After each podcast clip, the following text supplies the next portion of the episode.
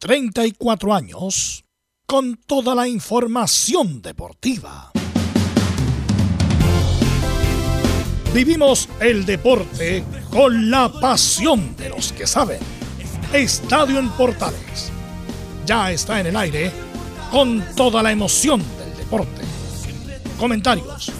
Carlos Alberto Bravo. Velos Bravo. Leonardo Mora. Camilo Vicencio.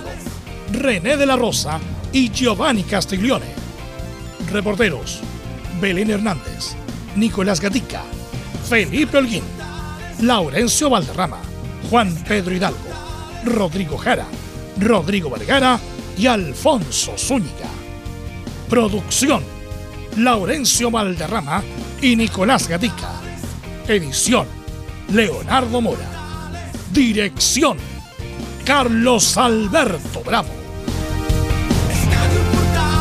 Estadio en Portales es una presentación de Ahumada Comercial y Compañía Limitada. Expertos en termolaminados decorativos de alta presión.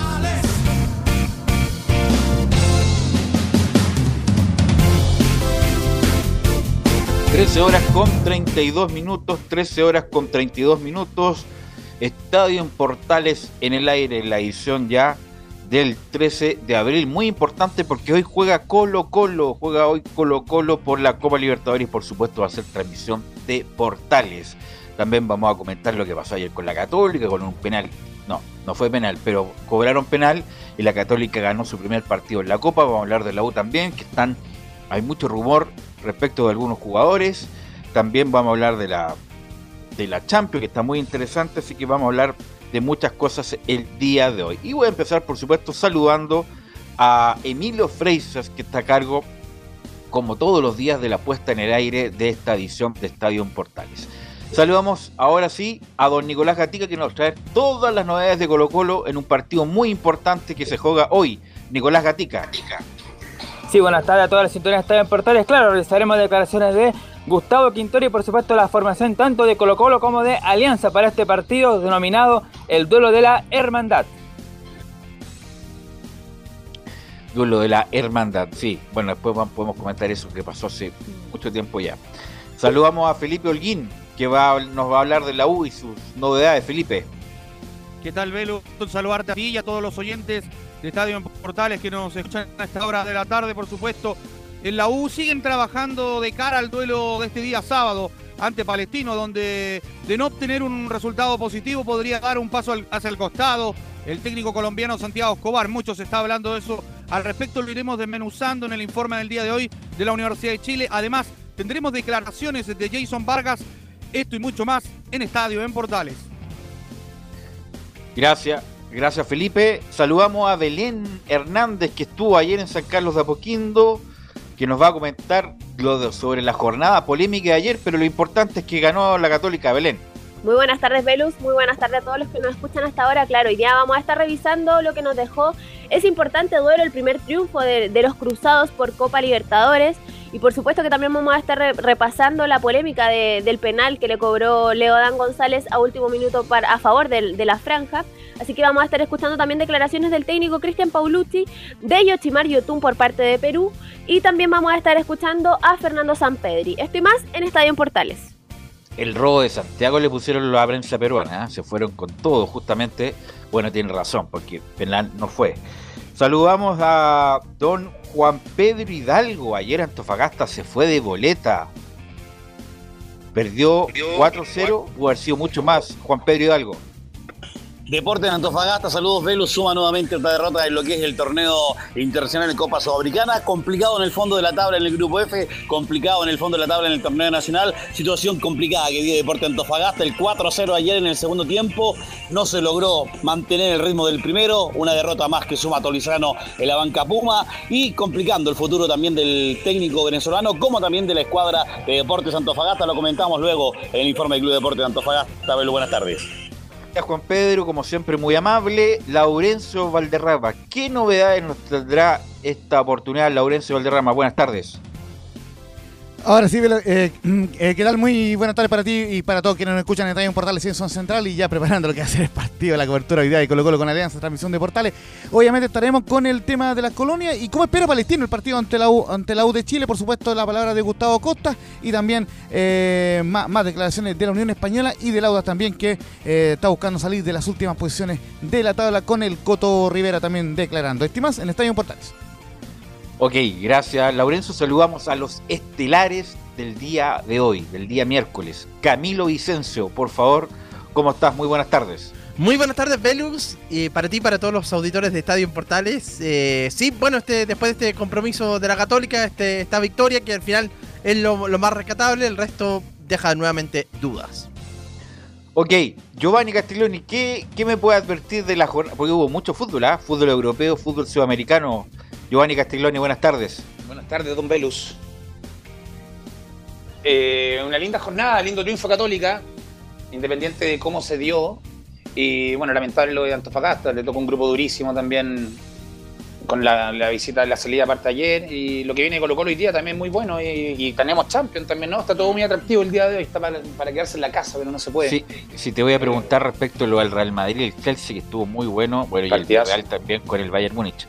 Hoy juega el Atlético Madrid en el Manchester City. Muchas críticas a Simeone, pero ya demoledoras de algunos personajes del fútbol. Y, Liverpool, Benfica. Benfica, justamente. A contar de las tres estaremos muy atentos. Por lo mismo, lee titulares nuestro compañero Nicolás Gatica. Claro, pero comenzamos con Sudamérica primero, los resultados que dejó la jornada de martes en la Libertadores. En el mismo grupo de la UCE, Flamengo que tuvo al Guaso Vila en la banca venció 3 a 1 a Talleres y es líder con 6 puntos. Mientras en el grupo A Palmeras con el Benja Cuse, todo el partido goleó 8 a 1 Independiente Petrolero de Bolivia. Y también es líder con 6 puntos en dos encuentros. Por la Copa Sudamericana, en el otro partido Grupo Antofagasta, el cuadro de Defensa y Justicia perdió 1-0 como local ante Goyaniense de Brasil. Meta por el grupo G Independiente de Avellaneda venció 2-0 a General Caballero de Paraguay. Y el primer gol fue convertido por Leandro Venegas, que fue titular. Y ahora sí, nos vamos con los de la Champions, justamente donde Villarreal dio la gran sorpresa tras igualar a uno ante el Bayern Múnich en Alemania. Clasificando a semifinales con un global de 2 a 1. Recordar que el cuadro español no llegaba a esa instancia del año 2006 cuando era dirigido por un tal Manuel Pellegrini. Y aquella vez fue eliminado por el Arsenal en semifinales. En la otra llave, Real Madrid cayó como local 2 a 3 ante el 120 minutos pero clasificó a semifinales por un global de 5-4. El héroe de la jornada, al igual que frente al PSG, fue el goleador Karim Benzema que marcó el gol en el alargue.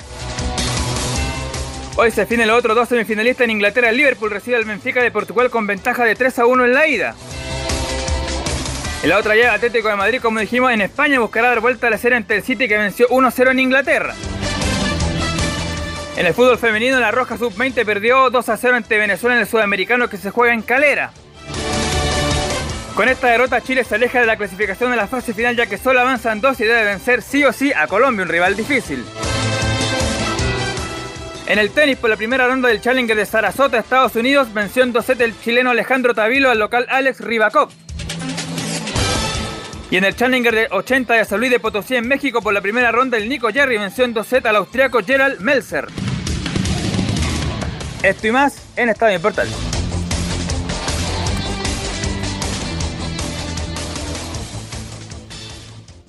Gracias, Nicolás Gatica, eh, con los titulares del día de hoy. Antes de ir que con Católica, que quiero obviamente comentarlo in extenso por lo que pasó ayer, quiero hablar un poco de fútbol internacional. Giovanni Camilo, me imagino que tuvieron la oportunidad de verlo. Yo lo vi por chispazo, porque justamente está aquí en horario de oficina.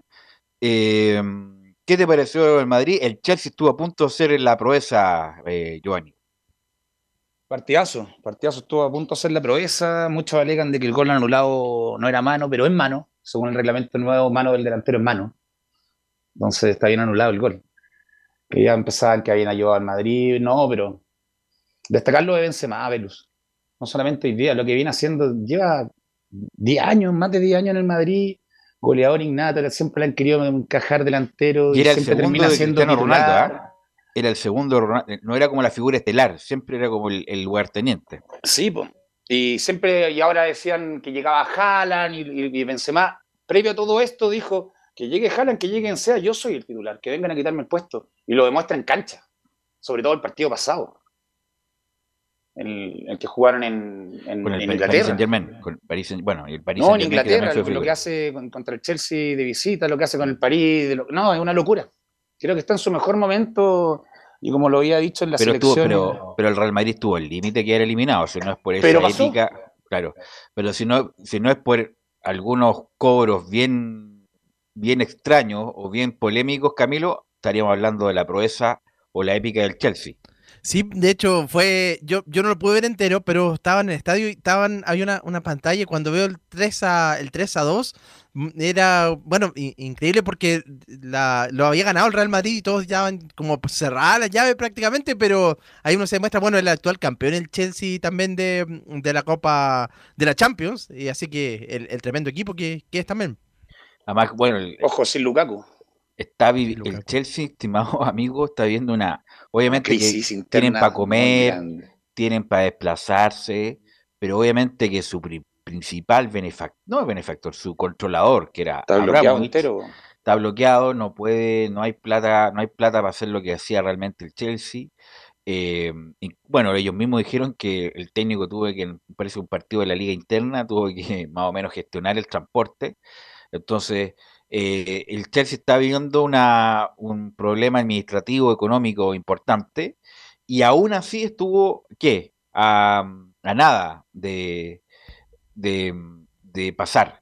Ahora el Real Madrid, obviamente con la épica del Real Madrid, el, equipo que más ha ganado la Champions, pero y obviamente con grandes jugadores como Modric, que pedazo- un pase de Macé de 3D extraordinario. Me recordó a tu época, Belu, en, en Cadete. Mi época, la mejor, sí, la mejor copió época en Caete, ese, ese, claro, Todos piensan Pero- que yo te meto ficha, y- pero es verdad lo que digo, Belu, cuando, lo, Dice, no, sí, hablo de sí, no. Pero lo que voy, Giovanni, es que estuvo al límite. O sea, estuvo al límite con el Paris Saint Germain, a, que a, a pocos minutos de quedar fuera, y ahora también. Entonces, O sea, le- pero, le- ¿tendrá el oxígeno, tendrá gasolina el Real Madrid para...? Porque ahora le tocaría lo más probable al Manchester City. Pero ¿sabéis por qué tiene gasolina? Porque está muy arrancado en la liga también. Bueno, el City, bueno, que, que decir también. Pero, pero tiene gasolina, yo creo que va a dedicarse un poco más a la Champions que al torneo nacional, donde está un poco arrancado. Está un poco arrancado y tiene, y tiene jugador de talla como Benzema que aparece cuando tiene que aparecer y, y clasificó en dos rondas al Madrid. Y tiene a estos dos muchachos brasileños que, bueno, son... A veces son laguneros, ¿ah? Como, bueno, Vinicius, que es un buen jugador, y Rodrigo, Pero que hizo el- muy hizo el lagunero, Vinicius, muy lagunero. pero son, son desequilibrantes. Imagínate Muy tener una, una pichanga entre amigos estos dos. O sea, no te Pero saca si nadie. Vinicius fuera intenso durante todo el partido sería una locura. Estaría en el Real Madrid. Ah, no, ya está en el Real Madrid, imagínate.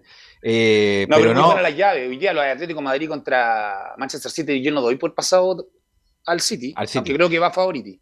Va pero mira, favoriti. yo nunca había escuchado tanta crítica demoledora a Simeone, en el sentido, Arrigo Sacchi, primero lo, Arrigo Sacchi, un histórico del Milan, campeón de Europa, fue finalista con Italia de la Copa del Mundo en los 24, pero dijo, eh, incluso ganando, como que, que te quedan malas sensaciones, decía Sacchi, hasta, malo, hasta, hasta ganando lo pasan mal con el Atlético de Madrid. Y fue más demoledora la crítica de Marco Van Basten, un extraordinario, uno de los mejores nueve de todos los tiempos, que a- a- en- entre ver el, el Atlético de Madrid prefiero ver el Netflix o cualquier otra cosa, porque la verdad como que duele los ojos.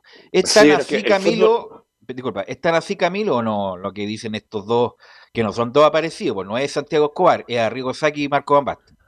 Sí, eh, eh, así, pero, pero hay que tener en cuenta también el rival que está enfrentando. pues imagínate con, con, el, con el Manchester City, todavía deja abierta la llave. Imagínate si arriesga un poco más. Pero es que el uno- Atlético Madrid, Camilo, juega así Sí. hasta con el Albacete. pues. Entonces, no es que... Pero le funciona, Belu. Sí, No, pero no, no, no tiene que ver el funciona. No tiene que ver el resultado, tiene que ver con el juego.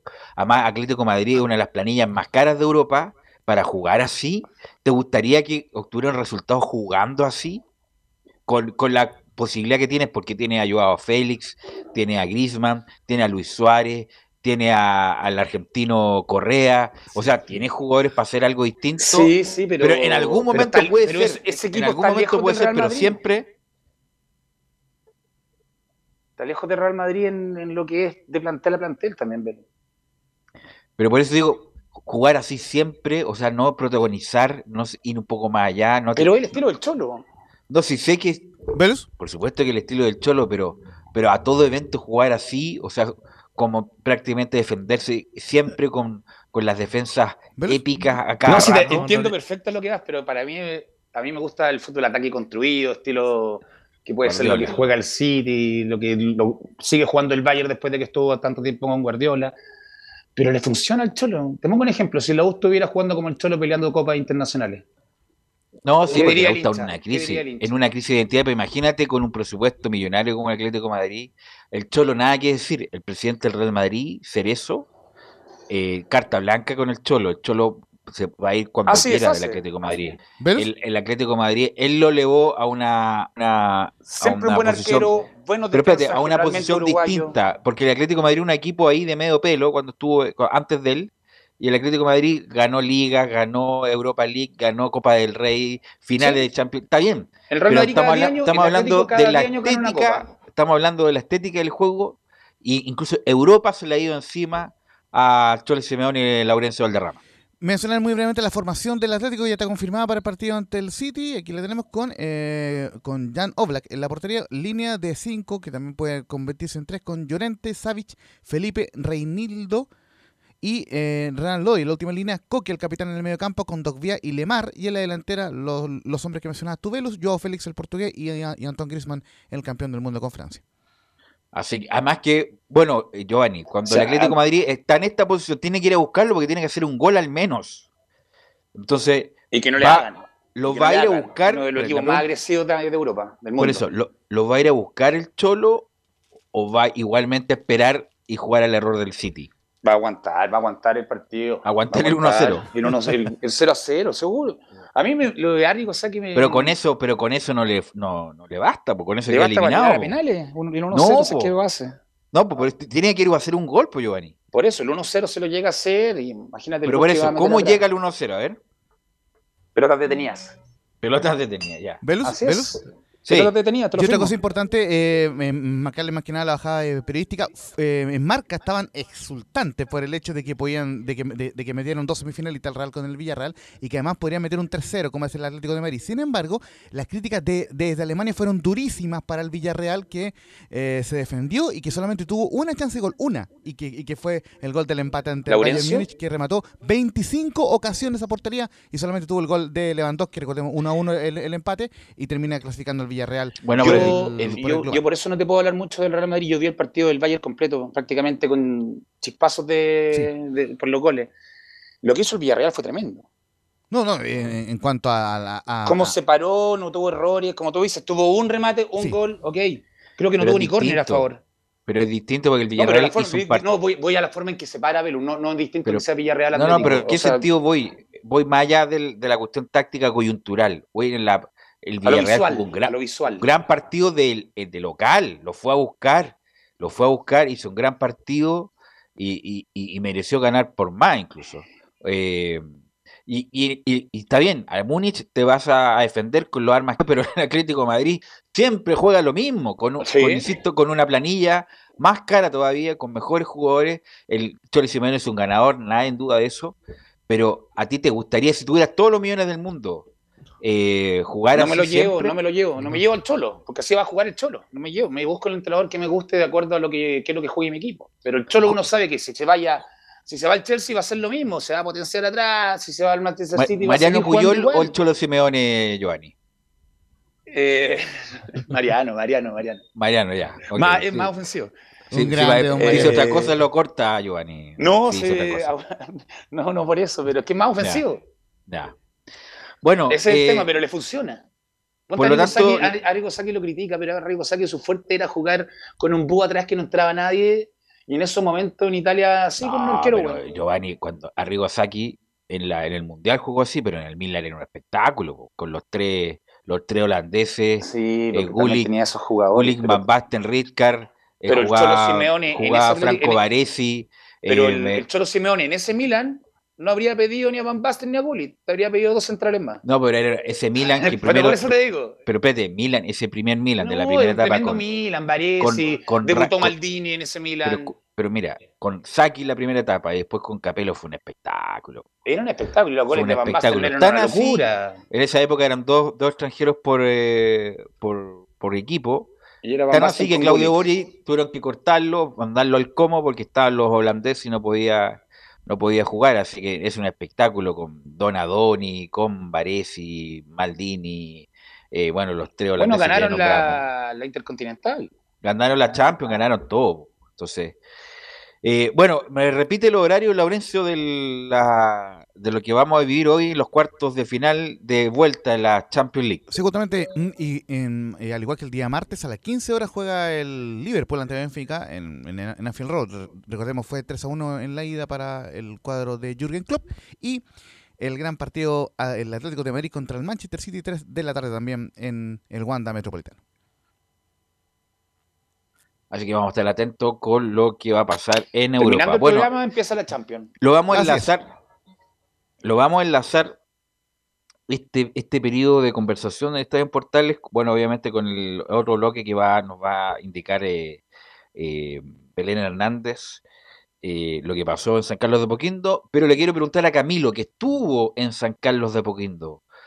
¿Fue el robo de Santiago, como dice la prensa peruana, o están exagerando los muchachos peruanos, Camilo? Es que, bueno, sí, eh, es que para mí no fue, no fue penal. Yo eh, vi, la, tra- vi en, en la primera jugada en directo, no, no eh, ahí en el estadio, digamos, no, no se alcanzaba a ver bien, pero después había una pantalla atrás y ahí, no, dije claramente que no, no, no fue penal. eh, por eso reclamaron mucho lo- los jugadores de, de Sporting Cristal. Ahora sí, el, robo, eh, bueno, que se, obviamente son perjudicados, así que se podría utilizar. Sí, sí, son, voy, a- voy a quedarme con, con esa declaración. ¿Fue un robo o no fue un robo, Giovanni? En la jugada, en el partido, estando sin bar, creo que no es un robo como se habla de robo. Podría haber sido cobrable. Obviamente, viendo las imágenes, no, no, no- no- se ¿Por habla de le tocó? robo. ¿Dónde Pero le tocó? ¿En creo- la oreja? ¿Dónde le tocó? No, pero en la jugada, en el momento, yo en la primera jugada, yo viéndolo a través de la tele, dije, ah, mira, penal. Y después veo la imagen, dije, no, no es penal, pero no lo cobraron. nunca penal, la verdad. No, yo, eh, te digo, la primera imagen, viendo la jugada tenía, se puede hablar de robo, pero no hay VAR, entonces se volvió a fútbol antiguo y esta vez le tocó a Católica y ganó de local, que era importantísimo. Yo insisto, Ahora- veo la imagen, nunca le toca en la mano al defensor peruano, al jugador peruano, le toca prácticamente como en el pecho. No, Eh, no Velos, en, una- en un octavo de final habría y- ido a VAR, no habría sido no. cobrado, pero dale la chance que este momento no había VAR, ya se ganó y punto. Quedaron segundos del grupo peleando a clasificar. Incluso Velus va con, con la mano pegada. No, sí, los efectos, también. los, Es distinto los efectos posteriores, por supuesto que son, los efectos, los efectos posteriores son positivos. Católica ganó, primer triunfo, quedó en carrera, perfecto. Pero a mí no, ni en, ni en imagen rápida, ni lenta, ni con bar, ni sin bar, no es penal por ningún motivo, ni por, por ningún lado. Y, y obviamente que el equipo de se siente obviamente perjudicado. Ahora, la pregunta es, Camilo, con el juego brindado, Católica, ¿mereció el triunfo o era justo el empate? Era justo el empate. Sí, Sporting tuvo harta oportunidad, el segundo tiempo fue el dominador, tuvo, eh, perdió oportunidades, incluso así, eh, Sebastián Pérez fue la figura de la, de la Católica, sacó dos pelotas claras, así que podría haber, el, el empate creo que era lo más justo.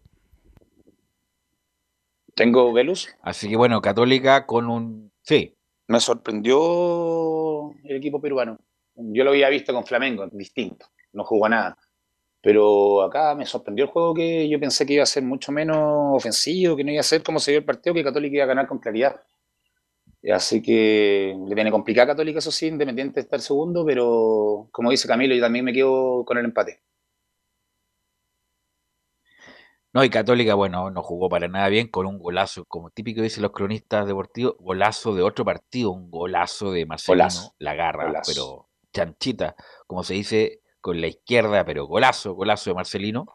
Eh, y bueno, fue un, el, sobre todo el, el gol de Samperi de penal en el minuto 87, fue un desahogo para Paulucci, que estaba muy cuestionado, incluso decían que con el empate ya sería todo.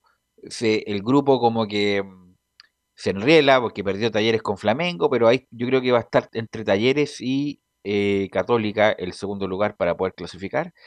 Pero Católica no mejora, Camilo. ¿Qué es lo peor de Católica en este momento? El mediocampo, que no, no tiene presencia, la defensa, que no es eh, que no tiene seguridad. ¿Qué es lo peor, podríamos decir, de la Católica? Eh, la parte, mm, la generación de la parte ofensiva. Ahí es donde está fallando ahora últimamente. La defensa mejoró. Eh, algo con, con Branco Ampuero. Debe ser el mejor partido que ha jugado desde que llegó a la Católica. Pero ya le he visto dos partidos, bueno, uno con Cobresal por el campeonato y, y el de ayer viene a los cruces. El que deja dudas todavía es eh, Nehuen Paz. Pero, pero en la generación ahí del en la generación en la ofensiva no se están generando, son pocas las oportunidades. Velus. O sea, no dejan duda, Paz, deja certeza que el tipo es discreto. Es discretísimo, Paz, la verdad. Y es muy, es muy, hay mucha diferencia entre lo que hacía este muchacho Valver Huerta, que fue elegido en la oncena ideal de la fecha del fútbol mexicano, con este muchacho Nehuen Paz, eh, Giovanni. Velus. Yo creo que el problema de Católica está en la misma parte que parte el problema, gran problema en el de Chile está en el contención. Creo que desde que Saavedra bajó su nivel considerablemente, Católica bajó mucho su juego. No digo que Saavedra es el jugador, digo que la posición de contención en Católica creo que está muy al debe. Por eso puse el ejemplo en el de Chile, que donde parte que hay un desastre, y ahí también obviamente con la defensa blanda. Tiene razón porque Creo que la, la defensa católica separa bien los cuatro, pero el, el contención que era Saavedra, que era una máquina que incluso fue seleccionable, eh, era el que te mantenía la, el, te armaba la defensa con el enlace hacia arriba. Y creo que ahí está el gran problema de Católica. Te da una salida clara y creo que no ha encontrado, o no, no, no, no, no están en su nivel los jugadores. eh, que creo que ahí está el gran problema de Universidad Católica, en la contención para hacer el enlace con el, el ataque y defensa, Giovanni. que creo, la defensa de cuatro creo que la manejan perfecta. Dígame. Solo eh, mencionarte muy, muy breve, ya lo vamos a ampliar con Belén Hernández en, su- en su informe, que el- escuché completa la conferencia de prensa. Bueno, felicitar también eh, a Belén por, eh, por su pregunta, por el tema de, de- de la mano que respondió pa- eh, eh, el técnico eh, Paulucci, pero él aclaró, eh, y, y fue bien enfático y, y- y didáctico en la conferencia, de que Felipe Gutiérrez hoy ocupa la posición de Sí. eh, Saavedra, entre otras cosas porque Felipe Gutiérrez ya se adaptó al puesto, se aprovechó de que, de que Saavedra fue expulsado en el partido en O'Higgins y posteriormente eh, vino este buen rendimiento de, de Felipe Gutiérrez que dejó en el banco eh, a Saavedra, pero que la intención de Paulucci es recuperar también a Saavedra para ese medio campo de, de la Católica. Bueno, eso lo, lo va a ampliar eh, eh, eh, Belén Hernández más adelante. pero dijo, No, sí está dijo que se perfecto, pero ahí está el adaptó, problema, Laurencio, creo yo. ¿Se adaptó? yo. yo creo que no se ha adaptado, que está el debe Felipe Gutiérrez. No, No, no, eh, No, eh, justamente no Felipe, adaptó. Gutiérrez está No. jugando, está jugando muy bien, muchachos.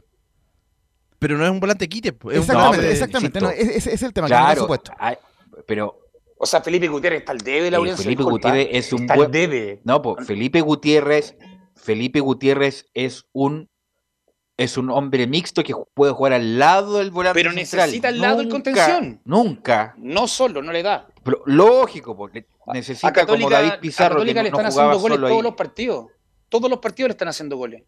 Incluso, incluso este mismo muchacho Leiva también ha jugado en esa posición. Y no sé qué pasa con Saavedra, si está lesionado, está cortado, no tengo idea. Y yo no digo que tiene que ser. Saavedra, Velo. Yo digo que Pero obvia- con, los, con Saavedra jugando Obviamente que le falta un hombre, Católica fue tetracampeón. pero un hombre, le falta un hombre. Un a mí Saavedra nunca me gustó, la verdad. Nunca, nunca, nunca, nunca. No, nunca pero me cuando gustó, en su nivel, Católica, técnicamente. Católica fue campeón. Pero bueno, pero cumplía Yo el no rol. digo que Saavedra, pero pero le cumplía el falta rol el Saavedra que es distinto. Le falta el contención y si Paulucci está contento con el rendimiento de contención de Felipe Gutiérrez en este momento, creo que Católica no tiene mucho que, que apostar también a futuro. Creo que está el de Felipe Una cosa, espérate, una cosa es una cosa es cumplir el rol. ¿Me estás escuchando, Giovanni, o no? Porque a veces como que. Sí, sí, este, ya. todo el rato. El punto es que eh, Saavedra cumple el rol, perfecto. Es como los actores, cumplen el rol. Otra cosa es hacerlo bien.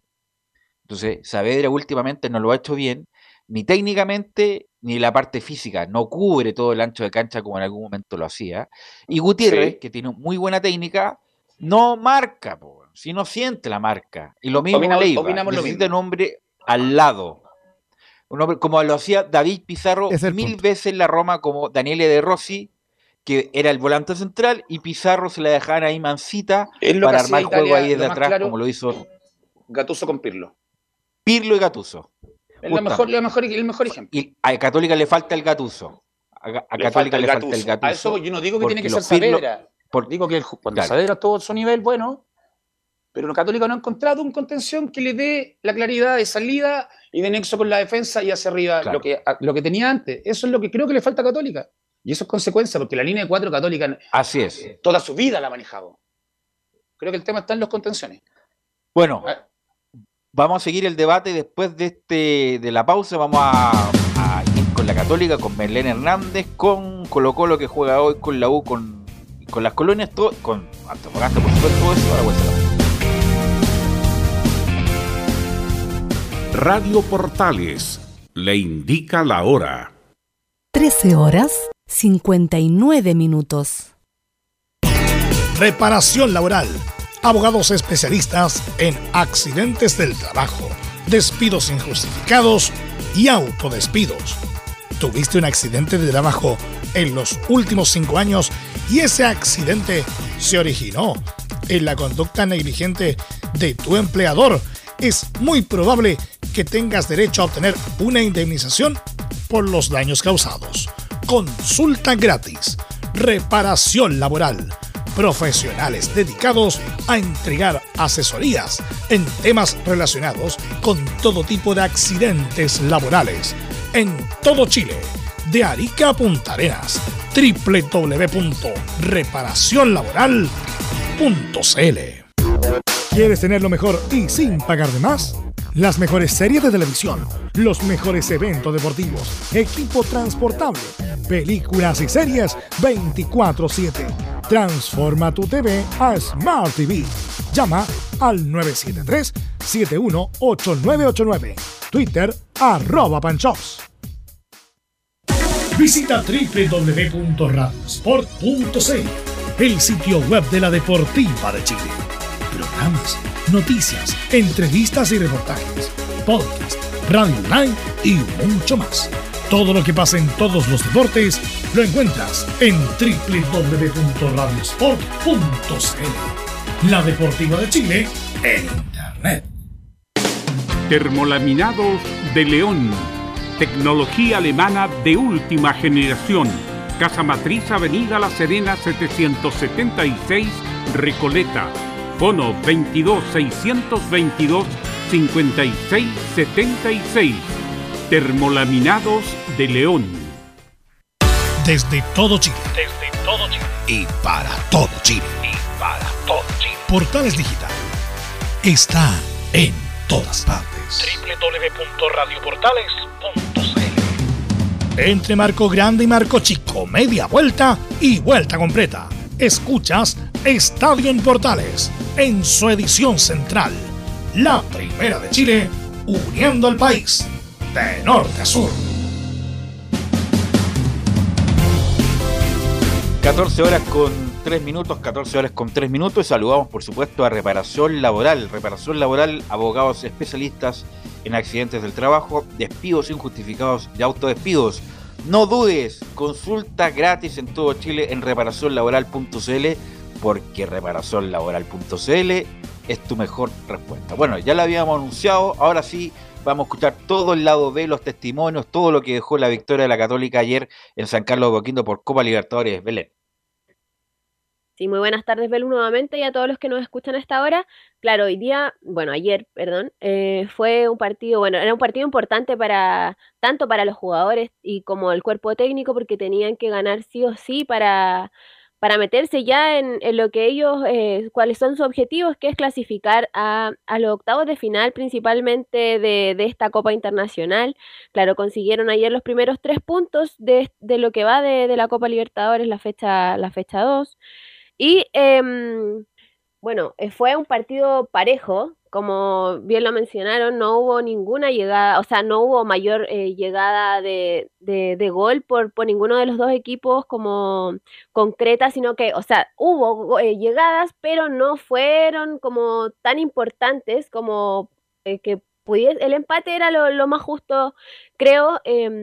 Y bueno, eh, Marcelino Núñez eh, marcó la diferencia de, con, con ese golazo, que, que, fue primero, fue un pase de, de, Felipe Gutiérrez a Juan Leiva, que, que Juan Leiva disparó al, al arco y bueno, era, estuvo, era muy cerca de, la media luna que, que, pegó el, que pegó en un jugador de, Sporting y luego le quedó el, el, rebote ahí a Marcelino, que estaba un poco más atrás que Leiva, y claro, remató directamente al arco y anotó el, el 1 a 0 cuando ya estaba terminando el, el primer tiempo, que fue los 45 más 1. Ya después, en, en el segundo tiempo, en el minuto 72, después de un córner que, que, fue lanzado por, por Yoshimar Yotun, que ingresó en, en la segunda mitad de, del encuentro. Eh, le quedó en el segundo palo y ahí le, le pegó Nilson Loyola eh, de un, un, cabezazo ahí que puso el, el empate para, para el cuadro peruano. Y ya después, bueno, el, el, polémico, el polémico penal que, que se ha hablado bastante, eh, que fue un cobro al, por una mano, por una supuesta mano de, del número 30 de Percy Lisa, en el área que, que claro, fue un, una jugada entre Nehuen Paz y Percy Lisa, que me parece que, que la mano fue de, del 6 de la Universidad Católica de Paz, pero al, al jugador peruano le dan la cara y posteriormente baja el balón y ahí el, jugador llevaba el, brazo pegado al cuerpo, pero claro, no, como no hay VAR en esta, en esta, en esta fase de, Copa Libertadores, fase de grupos, eh, el, árbitro se, se queda con, con, la impresión de que, claro, de que, de que pegó en la mano de, del jugador Persiliza. Y el asistente tampoco eh, reclamó de que, de que no fuese, de que no fuese penal, eh, por lo que claro, se cobró el, esa, la, la, la, el penal a favor de, de, la franja y Fernando Sampedri desde los 12 pasos finalmente puso el, el 2 a 1 que le, le entregó la victoria ya en, en los últimos minutos de, de, este encuentro. Con este resultado, eh, la Universidad Católica quedó segundo en el, en el grupo H, la tabla del grupo H. El primero es eh, Flamengo, que ha ganado los dos partidos. Y bueno, el, por diferencia de gol, la, Universidad Católica se queda con, con el segundo puesto, eh, porque Talleres también tiene tres puntos. Y respecto a, bueno, también respecto al, al, al, partido, Fernando Sampedri fue escogido como, como el mejor jugador de la cancha en este, en este partido, se llevó el, el galardón que entrega la Conmebol Libertadores. Y eh, vamos a pasar a escuchar el análisis que hizo post partido el técnico Cristian Paulucci en, en, una conferencia que fue presencial, como eh, se, se, está volviendo ahí a, la, a, las conferencias presenciales por Copa Sudamericana y, y, Libertadores también. Paulucci menciona, marcamos la diferencia y ganamos un buen partido. Yo creo que hoy hicimos un buen partido copero, eh, en donde realmente marcamos una diferencia con un gran gol de Marcelino. Eh, después ahí cometimos un error en, una plata detenida eh, que casi nos cuesta el empate, pero por sobre el final eh, convirtió Fernando de penal, así que estamos muy contentos por, por, el partido, por el esfuerzo que se hizo esta noche. Yo creo que fue un partido parejo como fue el, anterior con, con, Talleres, pero marcamos la diferencia y ganamos un buen partido. Bueno, en lo que va del penal, eh, Sporting Cristal hizo un reclamo formal eh, mediante un comunicado que lo voy a leer en... Con carta no incluida. Con... Sí, fue una, una carta. Eh, voy a, no lo voy a leer completo, obviamente, pero menciona eh, que manifiestan su rotunda inconformidad y nuestra más enérgica protesta por lo acontecido la noche de hoy en el encuentro ante la Universidad Católica de Chile en Santiago.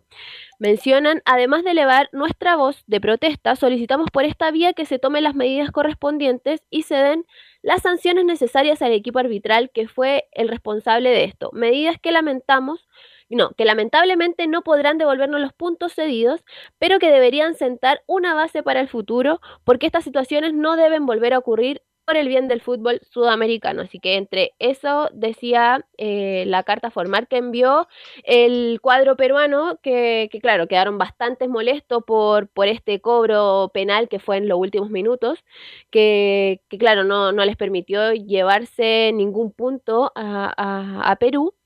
Y eh, no sé si te parece que pasemos a escuchar de inmediato la declaración de Yoshimar Yotun que entregó vamos, respecto al, al, penal.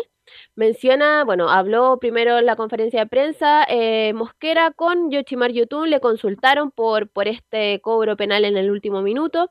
Y Yotun menciona fue un penal inventado. Jugamos con mucha personalidad, con mucha jerarquía. Estoy orgulloso de, de todos mis compañeros. Nos vamos con una sensación extraña porque vinimos a hacer nuestro partido el equipo jugó muy muy bien con un penal, yo lo voy a decir, es un penal inventado, es un penal que, el árbitro se inventa. Somos una institución seria, somos un equipo grande que nunca hablamos de los árbitros, pero creo que este, este partido inventaron un penal que, obviamente al, falta, faltando casi nada te malogra toda una planificación que veníamos a hacer acá Chile, ¿no? Pero, pero nos quedamos tranquilos por el rendimiento del grupo, creo que vamos por el camino correcto. Como dice el profe, hay que llevar ese, ese camino correcto lo, lo futbolístico a, los resultados, pero creo que el equipo hoy se queda bastante tranquilo y muy molesto por lo que acaba de pasar.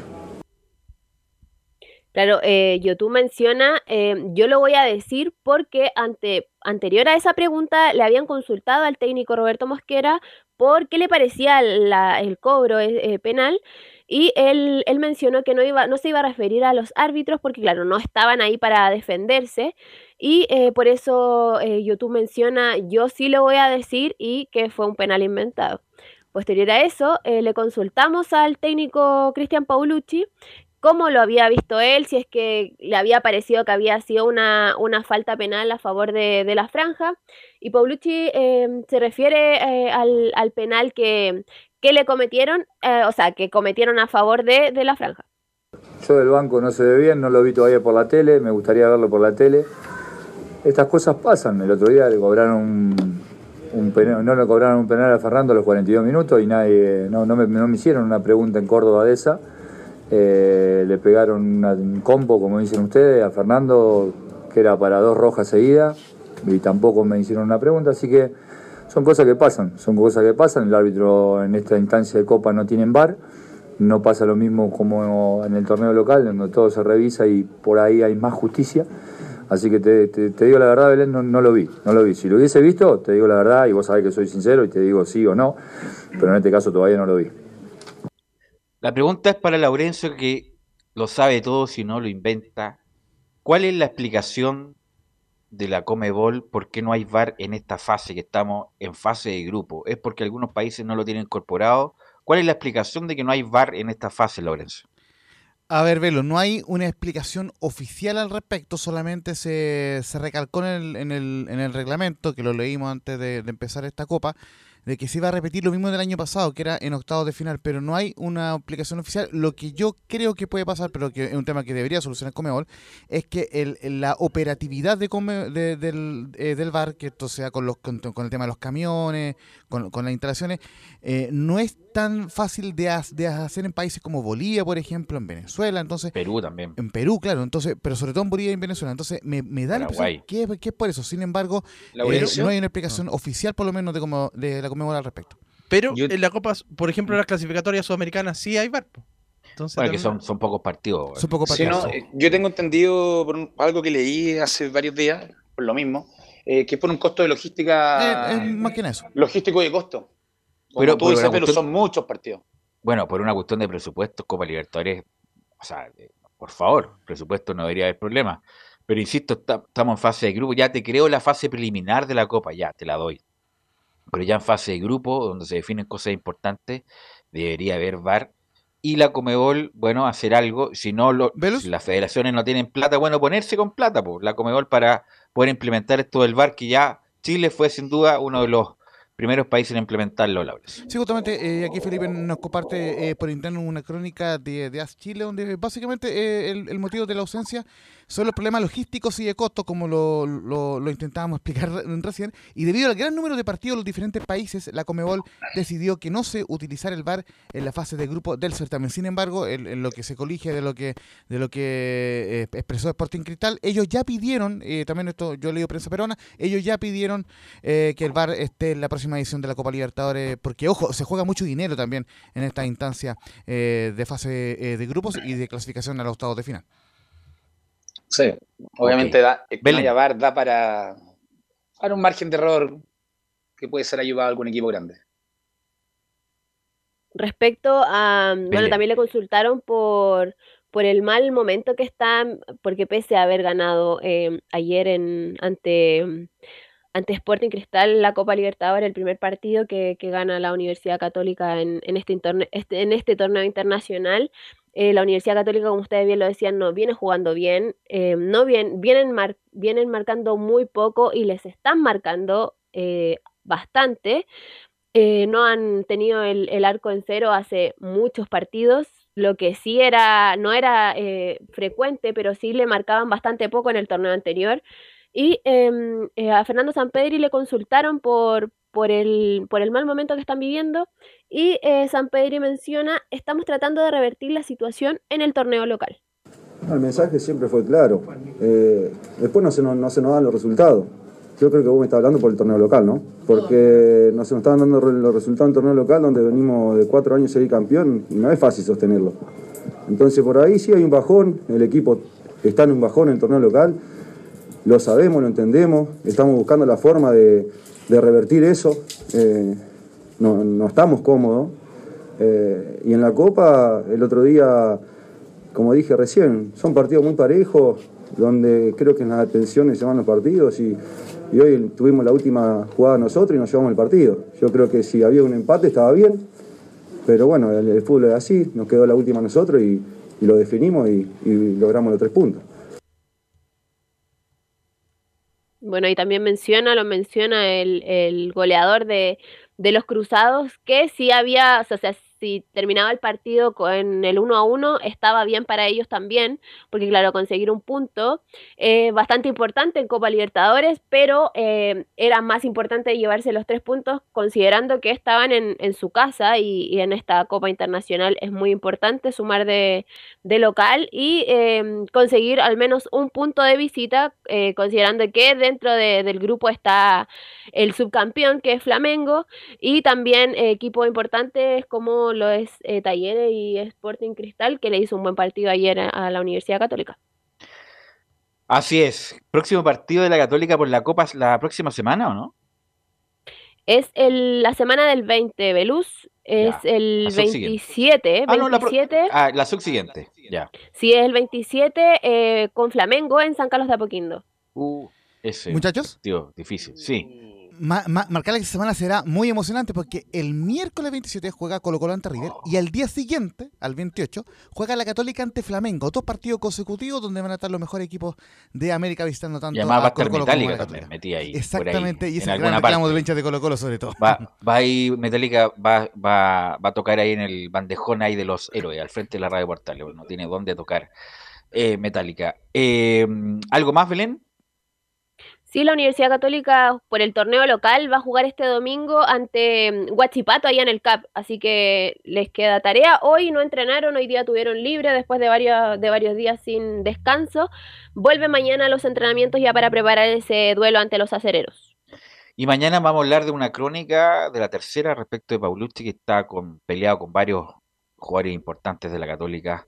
Y bueno, se puede explicar por ahí, Camilo, eh, la baja ostensible de rendimiento de la Católica con algunos de sus jugadores, no, Camilo? Sí, y también lo otro que me llama la atención de ese es la publicación de Orellana, también de, de también de, de los de las mediciones. Está corriendo poco. Mm. Sí, sí, sí, sí.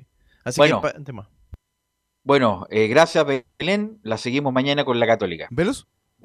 Buenas tardes. Sí, muy brevemente, estaba buscando en el Twitter de Comebol si es que había alguna alusión al tema del arbitraje, tanto en, Liber, en arroba Libertadores como en arroba Comebol, y solamente hay un Twitter de, de, de, saludo a Claudio Bravo, que dice, un día como hoy, 39 años, nacía uno de los mejores arqueros del fútbol sudamericano, bicampeón de la Comebol Copa América con La Roja en 2015 y 2016. Feliz cumpleaños, Claudio Bravo. Nos sumamos al saludo de cumpleaños. 39 años cumple el, el portero del Betis, pero no hubo ninguna alusión al tema del arbitraje.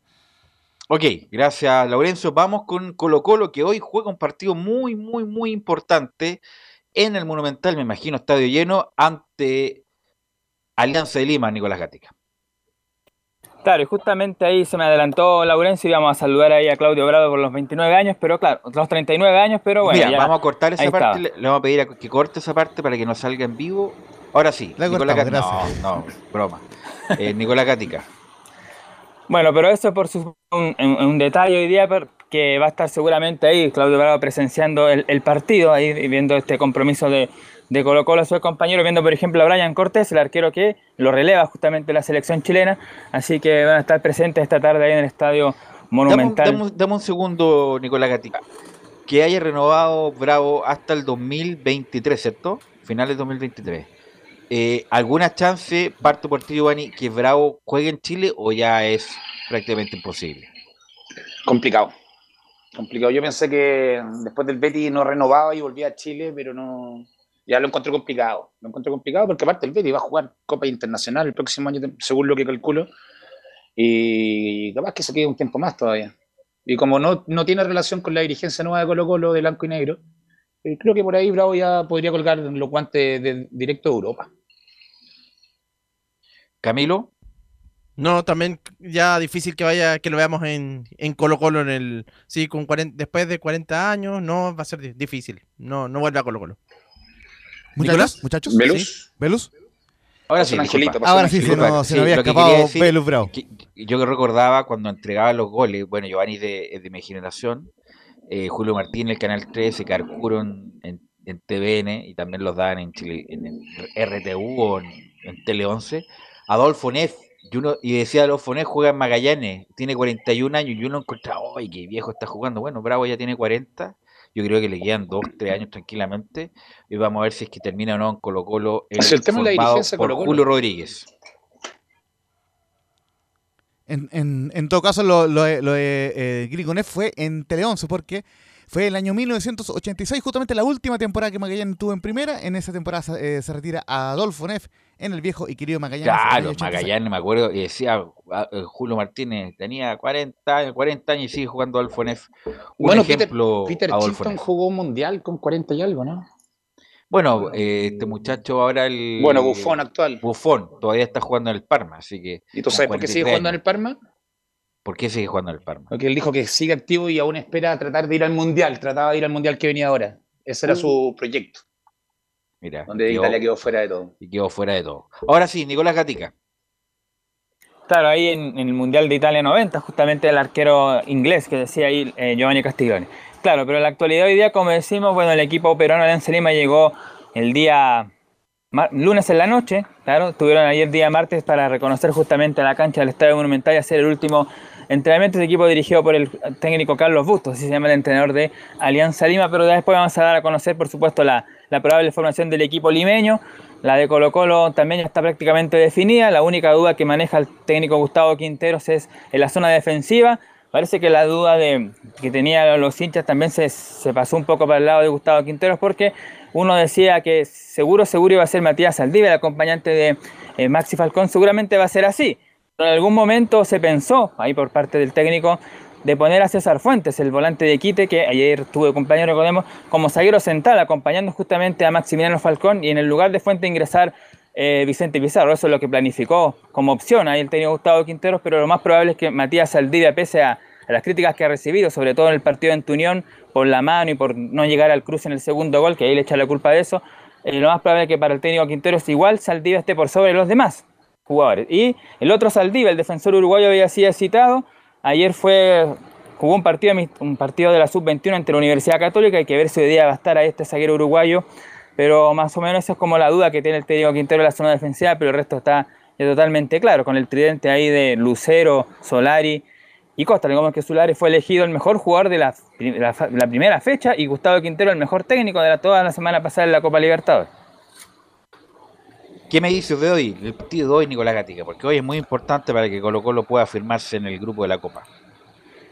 No, claro, hoy día esperan justamente que no pase lo que pasó con la, la, que ojalá el partido no se le complique tanto, que pueda, eh, ojalá, definirlo rápido el, el, técnico de Colo Colo, pero sabe Quintero, sabemos que un técnico muy inteligente está consciente de cómo juega Alianza Lima y él sabe de cómo también tiene que hacerlo para tratar de vulnerar esa defensa. De hecho, en varios tonos Quinteros que el equipo aliancista se defiende bien, que frente a River Plate de hecho, perdió 1-0 apenas, fue un hueso duro de roer, entonces no va a ser un rival tan fácil. Y vamos a escuchar justamente a Gustavo Quintero sobre el tema de Saldivia. Y en la número 2 dice el técnico colocolino, Matías Saldivia no viene jugando con normalidad, no está al 100, pero hay que darle confianza. Y lo de Saldivia, lo que pasa es que es un jugador que no viene jugando con continuidad. Entonces, cuando un jugador no viene jugando con continuidad, es probable que cuando le toca jugar, eh, no esté al 100% o no esté con toda la confianza o pueda cometer algún error, pero es normal, yo creo que hay que darle confianza a él y a todos, porque todavía no tengo decidido quién va, quién va a ser el reemplazante de Emiliano. Eh, tengo que tener en cuenta varias cosas que, que, propone el rival también como para reemplazarlo, ¿no? Así que eh, puede ser él, puede ser Fuentes, puede ser Bruno, puede ser Daniel, eh, puede ser Alan Saldivia. Tenemos muchos chicos, muchos chicos jóvenes, ¿no? menores de 20 como para, para utilizar y tenemos también a Fuente que lo ha hecho muy bien ahí de central. Oye, a ver si me ayuda Laurencio. Bueno, yo sabía este récord nefasto que tiene Alianza Lima jugando Copa Libertadores. Laurencio Valderrama, usted que tiene todos los datos ahí en su cuadernito. Sí, justamente se lo preguntaban en conferencia de Gustavo Quintero, lleva casi 10 años sin ganar en Copa Libertadores eh, Alianza Lima, cerca de 18 partidos sin ganar el cuadro íntimo, así que no la ha ido muy bien últimamente en la Copa Libertadores, pero, pero claro, ya lo mencionaba en Nico Gatti, en el primer partido, claro, River fue muy superior, bien lo marca eh, Giovanni, pero eh, claro, igualmente de contra tuvo algunas posibilidades Alianza Lima y que salvó a Armani y ganó solamente 1-0 un partido River que lo podría haber ganado por mucho más goles, así que igualmente será un rival duro eh, Alianza Lima y que ojo viene de, ganar el fin de semana ante la UTC con un gol de Hernán Barcos, eh, a quien también se refirió eh, Quintero en conferencia de prensa. Mi equipo chileno, mi equipo chileno tiene ese récord nefasto, Nicolás Gatica, de no ganar en Copa Libertadores, Nicolás. Claro, y de hecho el año pasado o antepasado, no recuerdo bien, Alianza Lima estuvo en el grupo con Racing de Avellaneda, compartió grupo y también fue, las dos veces perdió justamente en ese equipo argentino. Otra que vamos a escuchar, ya vamos a ir con la de Barcos que dice Laurencio, pero primero vamos a escuchar a Quinteros cómo ve él al equipo para el partido frente a Alianza Lima y dice el técnico en la número 3, estamos muy bien porque hemos cuidado al 90% de los jugadores. Nosotros estamos muy pero muy bien porque hemos cuidado al 90% de los jugadores, entonces estamos muy pero muy bien porque jugar tres días a los tres días, un partido importante después de un viaje largo y volver a jugar a los tres días, es imposible que, puedan recuperarse al 100% los jugadores. Entonces optamos por cuidarlos para este partido de Copa Libertadores que, que si llegamos a sumar de a tres nos puede dar la posibilidad de estar a un paso de, una posible clasificación, ¿no? mucho más cerca, que es lo que buscamos. ¿Velus? Sí. Aquí tengo el dato preciso. Eh, justamente el cuadro de Alianza Lima acumula 24 partidos sin ganar la Copa Libertadores con 4 empates y 20 derrotas. El último triunfo fue el 13 de marzo del, 2012, donde se impuso 1-0, curiosamente, al Nacional de Uruguay que dirigía Marcelo Gallardo en ese entonces. Duro no Nicolás. Otra del técnico Gustavo Quintero, justamente lo que dice ahí Laurencio, el hombre más peligroso que pueda presentar el cuadro Alancita Tena Barcos, que fue campeón ahí de la Copa Libertadores con la Liga Deportiva Universitaria, un jugador eh, de un buen porte. Y justamente la número 5 vamos a escuchar a Quinteros que dice, a Barcos lo conozco muy bien, de Liga de Quito es un jugador muy peligroso. Sí, sí, a Barco lo conozco muy bien, de haberlo enfrentado y de, saber su trayectoria, él jugó mucho en Liga de Quito. Es un jugador muy peligroso. Eh, aguanta muy bien el balón, tiene mucho juego aéreo y dentro del área es muy peligroso, eh, define muy bien, eh, tiene, mucho gol, así que, tenemos que marcarlo muy bien. Pero también cuando sale del área es un jugador que asiste muy bien, mete buenos centros, da buenos pases, eh, así que bueno, es uno de los jugadores que tenemos que tener cuidado si llega a jugar de entrada o llega a entrar en el segundo tiempo. Vienen de jugar ellos el domingo y, jugaron varios de, de, los jugadores que estaban participando en Copa. La mayoría jugaron, así que bueno, ojalá que podamos sacar diferencia en la parte física y futbolística también, ¿no? La última que vamos a escuchar de Gustavo Quinteros ya con la formación del día de hoy de, de Colo Colo Alianza y también el tema de de, los árbitros, del público que ahora que tiene que llegar y todo eso. Vamos a escuchar la última de Quinteros que habla obviamente sobre el rival, cómo ve a Alianza Lima y responde Quinteros en la número 7, dice, el rival demostró ante River que se defiende muy bien y con mucha gente. El rival demostró en el partido de Copa que jugó contra River que se defiende muy bien y con mucha gente. Entonces, nosotros estos dos días después del partido del domingo tratamos de entrenar algunas jugadas ofensivas que nos pueda dar la posibilidad de desequilibrar o de vulnerar esa defensa tan cerrada con tanta gente.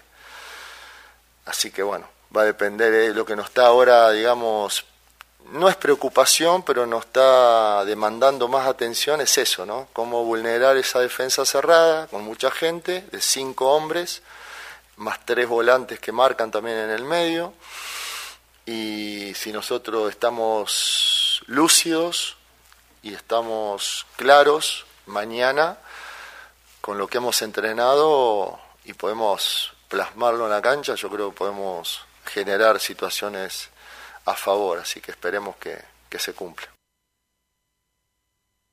Ahí está entonces cómo ve el técnico Gustavo Quinteros el equipo de Alianza Limante de las formaciones, un poco para que se sepa lo, que tiene que pasar en el partido de hoy. La apertura de las puertas va a ser a las 15 horas, los estacionamientos van a ser en Magallanes por departamental, Océano Sur, por departamental, Poniente y Maratón desde las 14.30 horas. No se puede traer alimentos ni líquidos, habrá venta de comida vestible, ahí en el estadio vuelve eso de la venta. Ingreso de hinchas visitantes va a ser por departamental en el sector Magallanes y obviamente que es obligatorio, el carnet, pase de movilidad, el etiquet y por supuesto la mascarilla. Es un poco ahí lo, lo, que tiene que saber el público que va a ir al estadio eh, Monumental esta tarde. Y las probables formaciones del equipo de Colo Colo y de Alianza Lima las tengo acá. Vamos a partir por el equipo visitante para dar un poco el suspenso ahí de Colo Colo. Alianza Lima debería jugar con este 11 con Campos en el arco, Míguez, Ramos y Vilches, Mora, Bayón, Lagos, Valenzuela, Concha, Barcos, que ahí lo escuchábamos hablar a, Gustavo Quintero de él, y Cristian Benavente, un delantero que también dijo Quintero en conferencia que es bastante rápido y bastante peligroso. Y colocó la forma de esta manera, con Brian Cortés, Óscar Opaso, Matías Saldivia y Maximiliano Falcón, Gabriel Suazo como lateral izquierdo, nos tuvo recomiendo el día domingo ante Unión Española para darle descanso. Fuentes y Pavés en la contención, Leonardo Gil como volante creativo y arriba, como dijimos, Pablo Solari elegido el mejor jugador en la primera fecha de la Copa Libertadores, Juan Martín Lucero el goleador y el eh, atacante peruano justamente Gabriel Costa que va a jugar justamente ante su ex club. Tuvo varias temporadas ahí en Alianza Lima donde marcó cerca de 20, 27 goles en 84 partidos y que va a enfrentar también a su ex equipo ahí eh, Gabriel Costa. Y lo último, los árbitros para este partido... Lima también Costa? Sí, también estuvo. Cristal. Ah, ya, ok. Sí, estuvo en el año 2014 donde ganó la Copa Inca con el equipo ya. de Alianza de Lima. El árbitro, como decíamos, va a ser el uruguayo Esteban Ostojic y Leodán González, que ayer fue el central de Católica, hoy será el cuarto en ese partido. Ok, por supuesto, la... Sí, Complementar solamente que eh, la, casi la misma formación que le ganó a Fortaleza, salvo el mencionado cambio de Saldivia por eh, Falcón, o sea, eh, de Saldivia por Emiliano Amor, y recordando que el fin de semana hubo ocho titulares menos ante la, ante la Unión Española por este tema de la alternancia. Ok, vamos a estar muy atentos, por supuesto va a ser transmisión de portales a contar de... ¿Qué hora? Cinco y media de la, de la tarde, partido a las seis y relatanza el Mocho Rojas. Así que vamos a estar muy atentos a la transmisión de nuestros compañeros. Vamos a ir a la pausa, Emilio, volvemos con la U, con Antofagasta y con las colonias.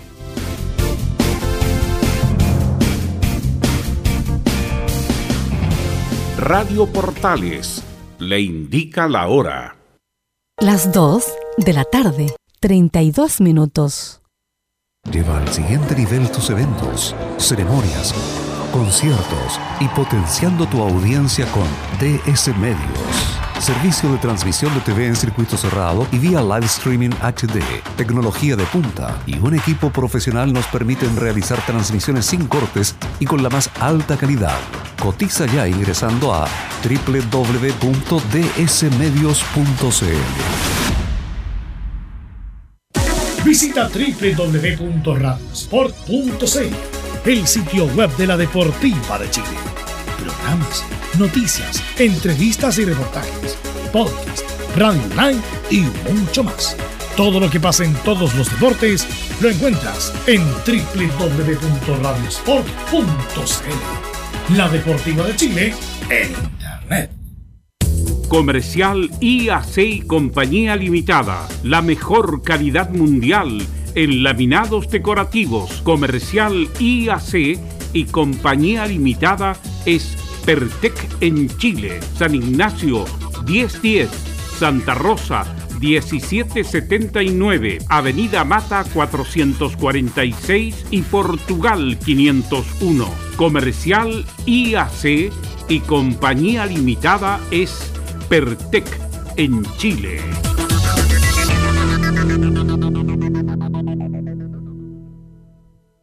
Desde todo Chile. Desde todo Chile. Y para todo Chile. Y para todo Chile. Portales Digital está en todas partes. www.radioportales.cl Un acercamiento electrónico a todo lo que pasa en el fútbol. Escuchas Estadio en Portales en su edición central. La primera de Chile, uniendo al país de norte a sur. 14 horas con 35 minutos, 14 horas con 35 minutos. Saludamos a Reparación Laboral. Tuviste un accidente en tu trabajo, te sientes con las manos atadas, te despidieron injustificadamente, en reparación laboral te asesoran y acompañan abogados especializados en derecho del trabajo. Los resultados lo respaldan. Consulta gratis a lo largo de todo Chile en reparacionlaboral.cl, porque reparacionlaboral.cl es tu mejor respuesta. Antes de ir con Felipe, quiero abrir los fuegos de inmediato, Giovanni Camilo, con Mauricio Isla, que se están rumoreando de Mauricio Isla. ¿Te gustaría, Mauricio Isla Camilo, aquí y ahora eh, en la U de Chile o no? Absolutamente, sí. El lateral, no, el lateral lleva, 10, lo hemos dicho, lleva 12 años, 13 en la selección chilena titular. No, de, lo tra- de, lo- de inmediato lo traigo. Giovanni. Inmediatamente, pero, pero ya, que sea ahora. Como, como está planificado supuestamente, que está negociando la salida, ahora. No, no, como, no como lo hablamos antes, que quería llegar a los 40, esperar a Villar en el Flamengo, que quería hacer eso. Que venga ahora a hacer un aporte, sí, sería tremendo. Verlo en Chile, que nunca debutó tampoco. Mira, y leo, porque bueno, uno tiene que también nutrirse de las redes sociales, lamentablemente o afortunadamente, y Mauricio Isla en su Instagram, un tigre, está en una foto con un tigre, un tigre no pierde el sueño por la opinión de las ovejas, eres lo que logras, eres lo que superas. El éxito no consiste en vencer siempre, el éxito consiste en no desanimarse nunca. Tú decides si ves la vida como una tragedia o como una oportunidad. Eh, así que, bueno, es como un e- enigmático de Mauricio Isla respecto a su futuro. No está jugando en el Flamengo, termina contrato a fin de año, se puede cortar a mediados de año, y de eso es lo que se aferra la U de Chile, Felipe Alguín. ¿Qué tal, Velus? Eh, saludo nuevamente a ti y a todos los oyentes de Estadio Portales que nos sintonizan a esta hora de la tarde, por supuesto, con el informe. Te escucho un poco bajo, Felipe. Ahora sí, ¿me escucha bien? Ahí sí, ahí sí. Perfecto. Ya, sí, como lo mencionabas tú, y ahí lo desmenuzabas un poquito al respecto de lo de Mauricio Isla. eh, claro, eh, el interés es, es- posible de la U, obviamente, porque necesita y, obligadamente, diría yo, por el costado derecho. Al respecto de eso, le quedan seis meses de contrato con el Flamengo y por eso la, la U quiere preparar una oferta. Recordemos que eh, ya se abre el mercado a mediados de junio. Entonces ahí la U quiere entrar a negociar con eh, el guaso Mauricio Isla, por supuesto, para que sea uno de los eh, refuerzos bombásticos del mercado chileno. Hay otros nombres también que circulan que lo iremos desmenuzando. Y, y al respecto de esto, es el más eh, importante es el de el guaso Mauricio Isla, porque la U carece, y yo sé que tú estarás de acuerdo conmigo, al respecto de que la U le falta un lateral por la derecha, porque Andía no ha dado el ancho. Y, para qué decirle eh, los laterales izquierdos también que tiene la U, que son la mayoría muy juveniles. Y sobre todo que hay una decepción gigante con lo de Andía. Lo de Andía en algún momento era seleccion- fue seleccionado por Rueda para los microciclos, también algunos partidos amistosos. Y Andía, como Opaso, en algún momento eran llamados por lo menos a tomar la posta en este, en este ciclo. Y lo de Andía ha sido muy, muy malo, la verdad, muy deficiente. No es ni la mitad de lo que jugaba en, en la calera, por lo tanto, si es que llegara a jugar Mauricio Isla, obviamente que va a ser titular y obviamente que va a subir el nivel de la U. Ojalá no con los resultados de Bocellur, que lo de Bocellur, eh, sumando y restando, fue malo en la U. Fue, Fue lo más importante, malo que le di al boss en Chile yo lo de la U. fue lo de Bocellur. Dentro que no es malo, entre comillas, porque en Colo Colo fue mucho, hizo mucho, hizo goles en clásico. Por eso digo, a pesar de que fue campeón con la U, con Hoyos, Fue lo más bajo pero, que le vi. pero nunca fue el jugador importante o, o que sacara diferencias para lo que uno esperaba, que era, fue la venta más alta en la historia del mercado interno, dos millones y medio de dólares, se lo levantó la U a Colo Colo, faltó a muchos partidos, pasó mucho tiempo ilusionado, en los partidos importantes Bocellur no apareció, independiente de su retórica, que es muy interesante, es muy interesante lo que dice, lo que habla, lo que opina, pero su estadía en la U fue discreta y ojalá Felipe no sea, en este caso, si es que llegara a darse lo de Mauricio Isla. Claro, podría ser eh, un, un refuerzo interesante para la Universidad de Chile y que pueda ilusionar a todos los hinchas de la U. Obviamente eh, es un hombre que también en muchas ocasiones se refirió, de hecho el mercado pasado, cuando se hablaron de estos eh, jugadores que podían llegar a la Universidad de Chile, se habló, estaba en carpeta el Guaso Isla, pudo llegar por los términos económicos elevados que tenía este jugador al respecto con el cuadro del Flamengo y es por eso que no se pudo dar, pero en esta ocasión, cuando ya se dé el mercado, se abra el mercado acá chileno, va a poder eh, la U eh, poner- empujar por este jugador y dar la, la opción de que pueda llegar a la cuadro azul.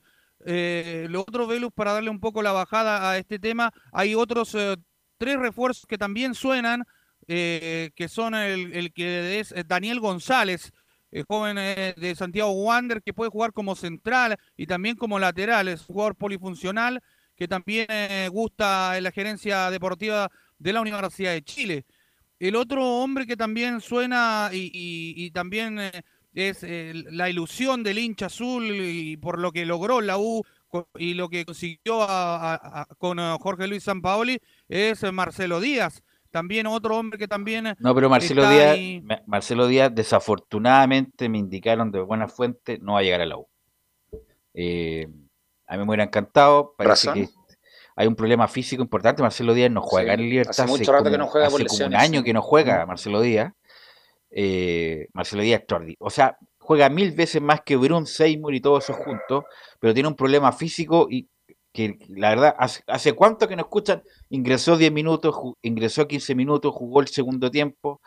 Hace mucho, no sé qué problema tiene Marcelo Díaz, que desafortunadamente no juega y por lo mismo, eh, la U no lo va a traer por eso, Y su equipo está en Libertadores en este momento. Así es. el cuadro Gumarelo, sí, el equipo del Olimpia del Paraguay. El otro nombre que suena y que bueno, este es la obsesión eh, inalcanzable, yo creo, de y, y que lo ha tratado de traer y todo es eh, Federico Lertora, el hombre del Salvador que termina contrato, sí. Lertora que termina contrato. No, pero es que el ya problema en de. Lertora, eh, Felipe, era porque Colón quería plata. Quería plata y dije, ¿cómo voy a querer plata si quedan tres meses, queda libre? Bueno, ahora Lertora queda libre ahora. Por lo tanto, ahí la U, puede, la U puede negociar tranquilamente y no pagarle a nada a la gente de Colón. Por eso la U no trajo Lertora, porque estaban pidiendo mucha plata y en tres meses queda libre Lertora, Felipe. Sí, y eso sería por lo menos en el tema de refuerzos, Velu, muchachos, pero ya adentrándonos en lo que va a ser el partido, yo diría que ya es un partido que se lo tiene que jugar sí o sí por lo, todo lo que se juega, Santiago Escobar, yo diría que hasta el mismo Luis Rogerio y la misma dirigencia, porque la U si llega a perder el día sábado ante el cuadro de Felipe, Palestino, a ver de si te puedes Costa, mover un poquito porque se te corta, la verdad. Se te corta, no sé, no hay algún problema de conexión, pero se te corta si, te- si estás con el teléfono o con, no sé, pero se te corta y suena robotizado lo tuyo. Ah, y- por Eh, ahí Dale. Sí, y como lo- le mencionaba, el partido va a ser bastante, eh, va a ser muy importante para la Universidad de Chile. De- de- tiene que ganarlo sí o sí para poder eh, conseguir esos tres puntos tan anhelados. La U viene de perder nuevamente ante un cuadro bastante flojito, diría yo, de Coquimbo Unido que no que le ganó solamente con lo justo y lo necesario. Pero al respecto de eso, eh, la U si llega a perder, lo decía, se va a meter en zona de descenso y ahí ya entraríamos en otro tema. Pero lo, lo otra cara de la moneda es el, eh, lo que puede pasar si es que la U llegase a ganar, se metería en zona de copas internacionales. Ah, de corta- oye, cortémosle SEO. sí. La Obviamente U, está la U el año pasado en esta fecha estaba en Copas Internacionales y terminó peleando el Claro, descenso. pero pongámonos serio porque si la, la U peligra esa segunda edición, según mi criterio, según mi pongámonos serio porque si la, U, si la U gana, va a quedar como a tres puntos la Sudamericana, clasifican siete, Felipe. Oye, pero la campaña es mala, es pésima. Si la U llegara a perder, no, no resiste O análisis. sea, aparte de la campaña, el fútbol es nada, no se juega, nada, ese es nada, el tema. nada, nada. Y, y las declaraciones de Escobar, peor todavía, Camilo. Yo no sé qué esperan para sacarlo. Lo que pasa es que eso, lamentablemente, el campeonato, como es todo tan parejo, pero, pero es eh, eh, eso lleva al, a- al engaño, justamente, pero no, pero por, por la parte futbolística no, no, no, no merecería la U en este momento. Pero es, es Sí. difícil engañar al hincha Eh, que ve fútbol y que sabe ver fútbol. Muy Sí. difícil. Sabe que la U no juega nada, independiente de que el Colo Colo no esté arrancado, que podría estar arrancado. Si el puntero, si fuera invicto, llevaría 27 puntos, que sería una locura. Eh, no juega nada y no tiene ideas de fútbol y pierde, y de una defensa blanda que lo hemos comentado día y noche. eh, creo que no, está claro que tiene que irse para poder cambiar esto. El jugador ya no cree en él. Laurencio, ¿qué quería decir? Velus. No, no, eh, justamente eh, mencionarles que el lunes eh, se emitió La Voz Azul en Portales TV y ahí, y ahí se dijo algo muy importante que me gustaría que, que- que Felipe ojalá lo, lo- lo pudiera complementar, de que Leo Mora mencionaba en ese día que se descarta totalmente un interinato en la U si es que se llega a Santiago Escobar. Sí, lo mencionamos también la semana anterior que se descarta un interinato totalmente que la U va a tener un técnico, un técnico en caso de algún mal resultado. Yo lo creo, la verdad, yo nunca, insisto, siempre respeto los procesos, hay que respetar el ser humano por el ser humano, pero en este caso, la verdad, la U no está para seguir. La U tiene el eh, ejemplo, Velus, de lo que pasó con la selección con el profe Rueda. Lo aguantaron, lo aguantaron, lo aguantaron y quedamos fuera por No, y la U lo mismo. ¿Cuánto Eso es aguantaron el ejemplo, entonces. ¿hasta Aguantaron aguantas? Valencia, aguantaron a Romero, aguantaron a Dudamel. Cuando la cuestión no funciona, cuando ya no hay ninguna posibilidad de agarrarlo de ninguna parte, hay que cambiar. Y el señor Escobar ya no dio el ancho, a pesar de que está bien ancho, y, y- y cambiar al técnico. Yo te eh, aseguro que Universidad de Chile tiene un plan B listo, te lo aseguro. Ok, Felipe. Sí, y para ya darle un poco la bajada del map, ¿qué les parece si pasamos a revisar las siguientes declaraciones de Jason Vargas, quien habló también en rueda de prensa, por supuesto, y menciona eh, esto del tema importante de, de que están trabajando tranquilo y de, qué se están enfocando al respecto de este de poder conseguir los tres puntos ante el cuadro de Palestino el día sábado. Pasemos a escuchar en la 0-1 donde dice, estamos súper tranquilos trabajando. Bueno, nosotros estamos súper tranquilos, eh, trabajando, como tú dices, partido a partido. El partido pasado no encuentro yo que fue un muy buen partido, donde el resultado fue, fue, fue injusto, donde hemos mejorado eh, los últimos dos partidos. Pero estamos súper tranquilos y, y trabajando día a día. Chuta, si está Ahí tranquilo Vargas, ¿qué queda para el resto, viejo? Eh, Y está conforme con el rendimiento de los últimos dos No, partidos pues, y está súper tranquilo. Oh, Pero mira, chuta. mejoró la U con, lo dijimos el lunes, ¿con quién mejoró la U, viejo? Con el colista. o sea, Bueno, pero si un jugador en la U que pelea titularidad, está tranquilo y conforme con lo que está rindiendo en la U, entonces cerremos las puertas, compadre. cerremos por fuera, Felipe. Por fuera. Sí, y al respecto de esto también tuvo otras declaraciones. El jugador Jason Vargas, en la 04, menciona eh, la importancia también de, de ganar. Pasemos a revisar donde dice, para este equipo es normal eh, que tú tengas que ganar. Jason Vargas. Bueno, yo no te puedo hablar de años anteriores, solamente te puedo hablar desde que yo llegué acá al club, que todos los partidos para la U son, son importantes, ya sea el que viene como el último. Y nosotros tenemos el- la responsabilidad de salir a ganar, como te vuelvo a decir, este partido o el último. Velus, eh, también para acotar un poquito también otra de las cosas que, que se están dando, bueno, la Universidad de Chile eh, tiene que buscar también reemplazar, recordemos que está suspendido para el duelo ante Palestino eh, Jonathan Andía y que se va a perder obviamente este duelo y, los dos que suenan para reemplazarlo, que de hecho practicó hoy día la Universidad de Chile eso de las 10 a.m. eh, con ah, ah, el- laterales de derechos, eh, con eh, Navarrete, Daniel Navarrete, quien fue liberado eh, de la, de la sub-21 del Huevo Valencia, que jugó con Wander en la mañana en Mantagua, y también eh, probó con eh, Simón El Pitu Contreras eh, como variantes en el esquema táctico que prepara el profesor Santiago Escobar al respecto para enfrentar a Gustavo Costas y este palestino que puede hacerle daño el día sábado. Eh, el Pito Contreras jugó con la calera y no lo hizo mal. Navarrete hace mucho tiempo que no juega, yo creo que a mejor se la va a jugar con, con el Pito Contreras. Pero bueno, y el resto sería algo. eh, eh, ¿Palacio está o no estaba Palacio? Palacios no todavía, porque de hecho todavía no se ha podido eh, recuperar del eh, 100%. De hecho, aún no cicatriza bien su tobillo de esta famosa lesión que tuvo ante el cuadro cuando jugaron ese día allá en, el- en- no recuerdo bien, ahí Coquimbo. voy a- en Ah, se fue Bien digo. con Unión, con Unión. Valparaíso, perdón, sí. Con Unión Valparaíso, así es. Y- Bueno, ¿algo más, Felipe? Sí, para ya cerrar el informe del día de hoy, como les comentaba, eh, Daniel Navarrete, José, José el Pepe Castro, Jair Salazar y Cristóbal Muñoz eh, fueron liberados de la sub-21. Estos dos jugadores, que, esos cuatro jugadores que, bueno, lo- los entrena el huevo Esteban Valencia al mando de la sub-21 que jugaron esta mañana en Mantagua. Eh, van a ser parte de los convocados de, de- para el día sábado. Así que el central este Jair Salazar de muy buena proyección, eh, también eh, podría ser una variante para el profesor Santiago Escobar para enfrentar a este palestino que también viene a los tumbos y podría ser, eh, eh, esperemos que salga un buen resultado para la U.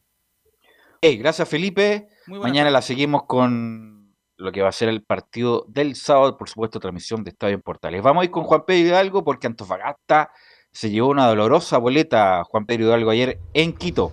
Tremenda derrota, suma Deporte Antofagasta nuevamente en esta Copa Sudamericana. Saludo nuevamente igual el Velo y el panel.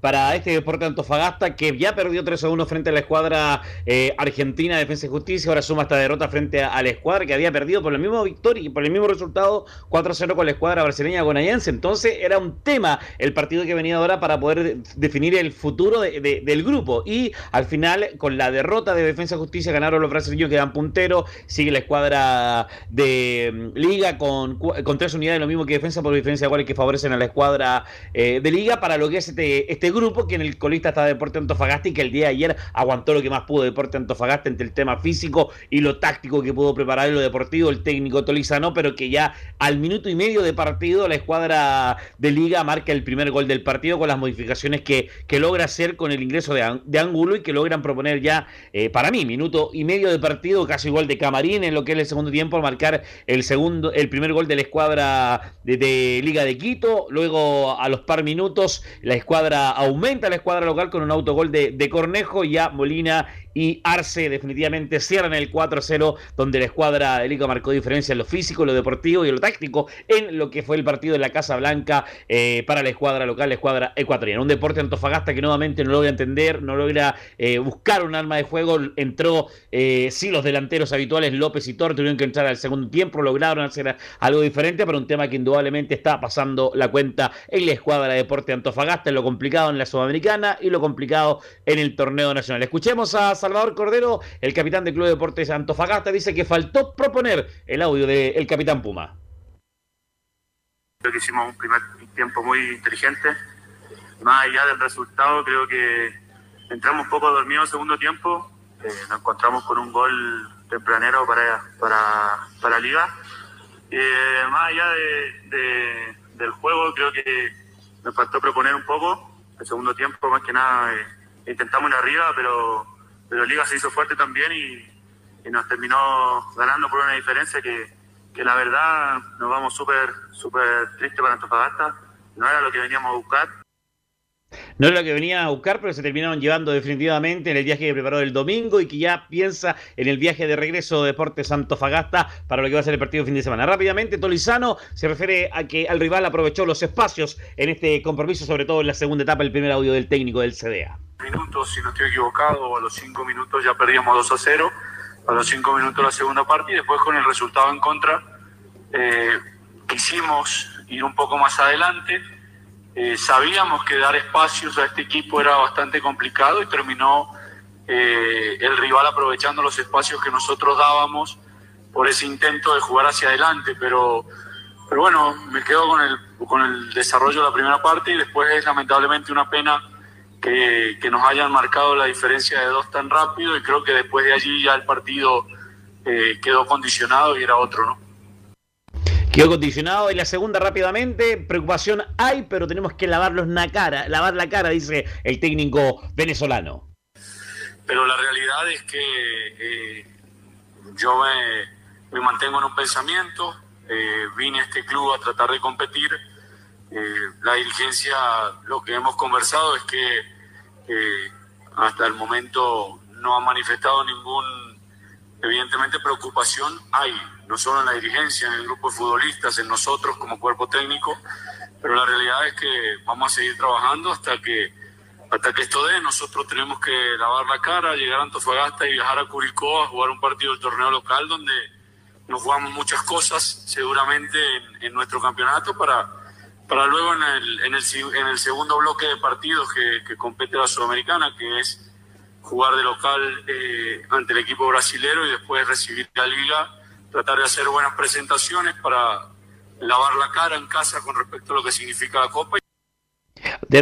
Respecto a ello, recordemos que una de las frases al inicio de Velu fue yo no me preocupo, me ocupo. Hoy ya se preocupa el técnico de Deporte Antofagasta, considerando también la crítica que hay del hincha respecto a su continuidad. No lo quieren en la banca, eh, la situación es complicada para el SEA en el torneo nacional y en la Copa Sudamericana. Vienen los brasileños el próximo miércoles a las 20.30 y lo pronto va a ser el partido del día eh, domingo a las 12.30, Deportes Antofagasta con la escuadra de Curicó o Curicó con Deportes Antofagasta, Estadio Portal y Teleporte estar en vivo. Antes de terminar el informe Velus, un abrazo tremendo para el colega y amigo Luis Barahona, falleció su madre el día de ayer, está en la ciudad de Tocopilla en este momento, un abrazo tremendo para él y para toda su familia que está viviendo este momento difícil, así que un abrazo para Lucho Barahona y para toda su familia eh, por este momento difícil que están viviendo por la partida de, de su mamita. Un abrazo, Una- buena tarde. Un abrazo para él también, Juan Pedro. 30 segundos, Juan Pedro, con los resultados tanto en la liga local como en la sudamericana que están eliminados ya, con todo respeto. Sí. Eh, ¿Qué pasa con Tolizano en el corto plazo? Eso es lo que estamos averiguando. ¿Quién se va primero, Escobar o Tolizano? Una pregunta que hay a corto plazo respecto a lo que son eh, las, confianzas que están dando los, dirigentes, sobre todo la gente del CDA, que no ha comentado nada. Sería bueno preguntarle a Jorge Sánchez cuál es el futuro o si lo van a aguantar definitivamente hasta que termine la primera etapa para ver si definitivamente es el que va a estar en la escuadra del CDA o va a hacer un cambio respecto a lo que va a ser el resultado quizá del día domingo, si que continúa o no continúa Tolizano en la banca del Club Deporte de Antofagasta. Gracias, Juan Pedro, muy amable como siempre. Buena tarde. Vamos con Laurencio Valderrama y los el informe de las colonias. Seguramente este el día, el día jueves eh, tendremos un resumen especial con las tres colonias, pero hoy día nos enfocaremos en Palestino, que lo habíamos dejado un poco de lado, será próximo rival de la U. Y ojo que nos viene mucho mejor que el cuadro de la Universidad de Chile. Ya vamos a escuchar a, a Gustavo Costa en, en algunas de las reflexiones que dejó de- del fin de semana. Pero ojo, Palestino viene de cinco partidos sin ganar.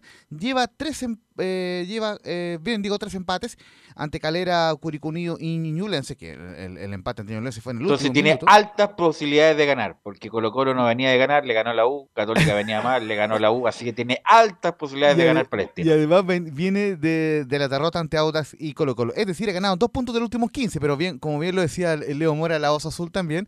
eh, y capaz que eh, Palestino entre en un sábado, un, un fin de semana de, resurrección justo ante la U. Así que obviamente muy complicado eh, el presente de Palestino, pero por, pero por lo menos mostró una mejora. Eso es lo más importante. Mostró una mejora el elenco árabe en el partido. Quizás no mereció que le empatara. Bueno, ahí eh, Camilo estuvo en, la cancha y, lo reseñó hace algunos días. Así que lo importante es que Palestino viene con, en un alza de rendimiento, pero tiene que ratificar los resultados. Como les decía, dos puntos de los últimos 15, dos empates y tres derrotas en los últimos cinco partidos. Curiosamente, la última victoria fue el 27 de febrero, el 3 a 2 ante Católica en la cisterna. Así que vamos a ir con, justamente con lo que, que de- declaraba eh, eh, Gustavo Costa en la eh, número 2, justamente el, el- reclamo sobre el gol de Ñublense. Y después viene el gol, que es una falla nuestra, pero el otro día a nosotros no- nos anulan un gol por una falta que comete Benítez en la mitad de cancha y vuelve para atrás. Y ahora si, ustedes ven bien en el video del partido, le, hacen, le cometen antes del gol, le cometen el FAO a, a Zapa. Y la pelota sigue y no, volvieron para atrás. Eso me confunde, ¿no es cierto? El hay partidos donde te vuelven para atrás y otros que no, que no vuelven para atrás. Eh, ahí, como el gol, el, pri- el gol nuestro, el, el primer gol nuestro que anulan también. La verdad que para nosotros nos miran de una manera y para nosotros de otra. Como ustedes ven, muchachos, no solamente hay reclamos contra el VAR en Colo Colo, sino también en Palestino. Y vamos a ir con, muy una, con un par de, de declaraciones sobre la U. Gustavo Costa dice, el, el, el el, la, eh, 03 se refiere a la Universidad de Chile. Nosotros tenemos que sumar, sumar a tres para poder meternos entre el pelotón de arriba. Y va a ser un partido difícil también, porque ellos no están pasando un momento bueno. Van a jugar con su gente, que apoya mucho. Y, bueno, vamos a tener que voy a ir trabajándolo en la semana. Ya a partir de mañana, ya mañana volvemos a trabajar y planificar bien el partido. Eso fue del fin de semana en cuanto a lo de Costa. Y vamos con una declaración de hoy, eh, calentita recién salida del horno de José Bizama, el defensa de la U, quien se refiere, al defensa de Palestino que se refiere a la U, dice que la U es un equipo grande y no hay que mirarlo para abajo. Claro, la U es un equipo grande que sin duda tiene muy buenos jugadores y, y no hay que mirarlos para abajo. Eh, es un equipo que, que en cualquier momento te, te puede, te puede sorprender, entonces nosotros debemos estar muy atentos, eh, seguir trabajando de la mejor manera y, e ir a- a afrontar ese partido con, de la mejor manera posible. Eso sería con el cuadro de Palestino, que solamente contará con la baja de Ariel Martínez por suspensión eh, y tendrá equipo estelar para jugar ante la U el día sábado 5 y media en Santa Laura, de visita a Palestino ante la U, transmisión de Portales. Ok, ahí estaremos, Laurencio, en ese partido. Exactamente. Eh, Giovanni Camilo, también a Laurencio le pregunto. Atlético Madrid, la llave en general. Atlético Madrid, City. Giovanni. City. Camilo. El Manchester City. Laurencio. Manchester City será rival del Real Madrid. Liverpool, Benfica, Giovanni. No, Liverpool ya tiene cerrada ya, el Liverpool. Liverpool y gana hoy día. Liverpool, el Liverpool también. Laurencio. Liverpool será rival del Villarreal. Ah, ok, pues que decir Alianza Lima. Gracias, muchachos. Gracias por participar. Gracias, Emilio, por la puesta en la ley. Nos encontramos mañana en otra edición de Estadio en Portales.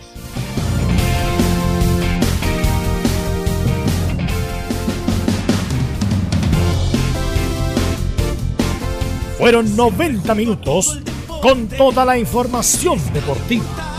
Vivimos el deporte con la pasión de los que saben. Estadio en Portales fue una presentación de Almada Comercial y Compañía Limitada. Expertos en termolaminados decorativos de alta presión.